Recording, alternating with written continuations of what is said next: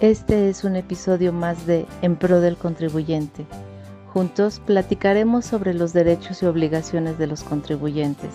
Suscríbete a nuestras plataformas y redes sociales y comparte nuestro contenido. Bienvenido. ¿Qué tal amigos de En Pro del Contribuyente? Me da mucho gusto que me acompañen en un episodio más de este podcast en materia fiscal en México. El día de hoy les quiero hablar sobre una herramienta con la que cuenta la autoridad fiscal. Y esta herramienta es utilizada para determinar tu utilidad fiscal, tus ingresos, tus ventas, tus actos o actividades, ¿verdad? O el valor de tus activos. Esa herramienta es la presunción y existen una serie de hipótesis o casos en los que las autoridades fiscales van a poder utilizar esa herramienta. Algunos de ellos son el que te opongas u obstaculices la iniciación o desarrollo de las facultades de comprobación. De esas facultades de comprobación ya te hablé en un episodio, así que si no lo recuerdas, bueno, pues lo puedes escuchar de nuevo. Cuando omitas presentar tu declaración y haya transcurrido más de un mes, ¿verdad? Del día, a partir del día en que venció el plazo para la presentación, la presentación de la declaración de que se trata. No presentes tus libros o registros de contabilidad o la, la documentación comprobatoria de tus operaciones o el respaldo de tus declaraciones, ¿verdad? O cualquier informe que esté relacionado con el cumplimiento de las disposiciones fiscales. Entonces, sí existe una serie de, de supuestos, ¿verdad? En los que hay que tratar de no caer o hay que tratar de evitar caer en esos supuestos para que la autoridad no ejerza esa facultad. Porque en realidad esa facultad le va a permitir a la autoridad utilizar mucha información o documentación para determinar cuánto, cuánto tienes o cuánto se ha modificado tu riqueza a efecto de que pagues el impuesto correspondiente. Te lo decía yo en otro episodio, es obligación de todos los mexicanos contribuir al gasto público y eso es a través de los impuestos. Entonces, si todos los mexicanos tenemos esa obligación, pues imagínate, esta herramienta es, está hecha para que no haya ningún mexicano que esté evadiendo, que esté eludiendo el pago de impuestos. Ahora, son, son muchas las formas, ¿verdad?, en que la autoridad puede puede determinar el pago de tus impuestos. Esto es utilizando los datos que contenga tu contabilidad o los datos que tú hayas vertido en tus declaraciones o en las modificaciones de estas o en la información y documentación que la autoridad pueda acceder a través de las facultades de comprobación, de la información de tus clientes o de tus proveedores. Eso es muy importante. La autoridad puede llegar con tu cliente o proveedor para decir, oye, pues, ¿qué operaciones tuviste con, con fulanito?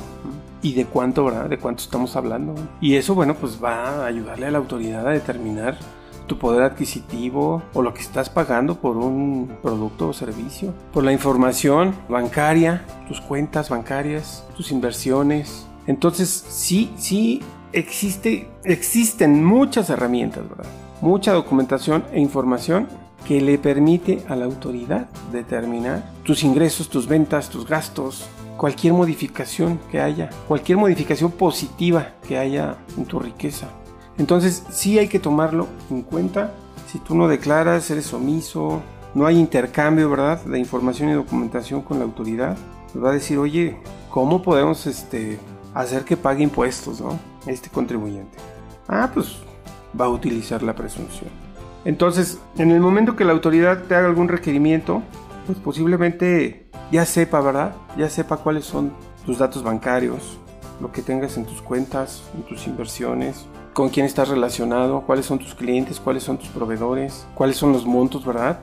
De lo que compras, de lo que vendes, de tu materia prima, si fuera el caso. Entonces, sí es importante estar al corriente en el cumplimiento de las obligaciones fiscales. Ahora, no olvidemos, ya te lo había comentado también en otro episodio, que en México somos los propios contribuyentes los que determinamos el pago de impuestos, los que calculamos cuánto vamos a pagar. Ya te había hablado de la autodeterminación. Entonces, si no lo haces tú, si tú no calculas, si tú no determinas cuánto es lo que tienes que pagar de impuestos, pues ojo, esta herramienta te permite a la autoridad hacerlo por ti. Tómalo muy en cuenta. Entonces, acércate a tu asesor, a tu contador, a un especialista, a un defensor, ¿verdad? Para que analice si algún documento, ¿verdad?, que sea notificado en tu domicilio o a través de tu buzón tributario, tiene algún fundamento para que la autoridad ejerza esta, esta facultad, ¿verdad?, de determinar presuntivamente. Déjame decirte también que que existen casos en que los contribuyentes se dicen estar al corriente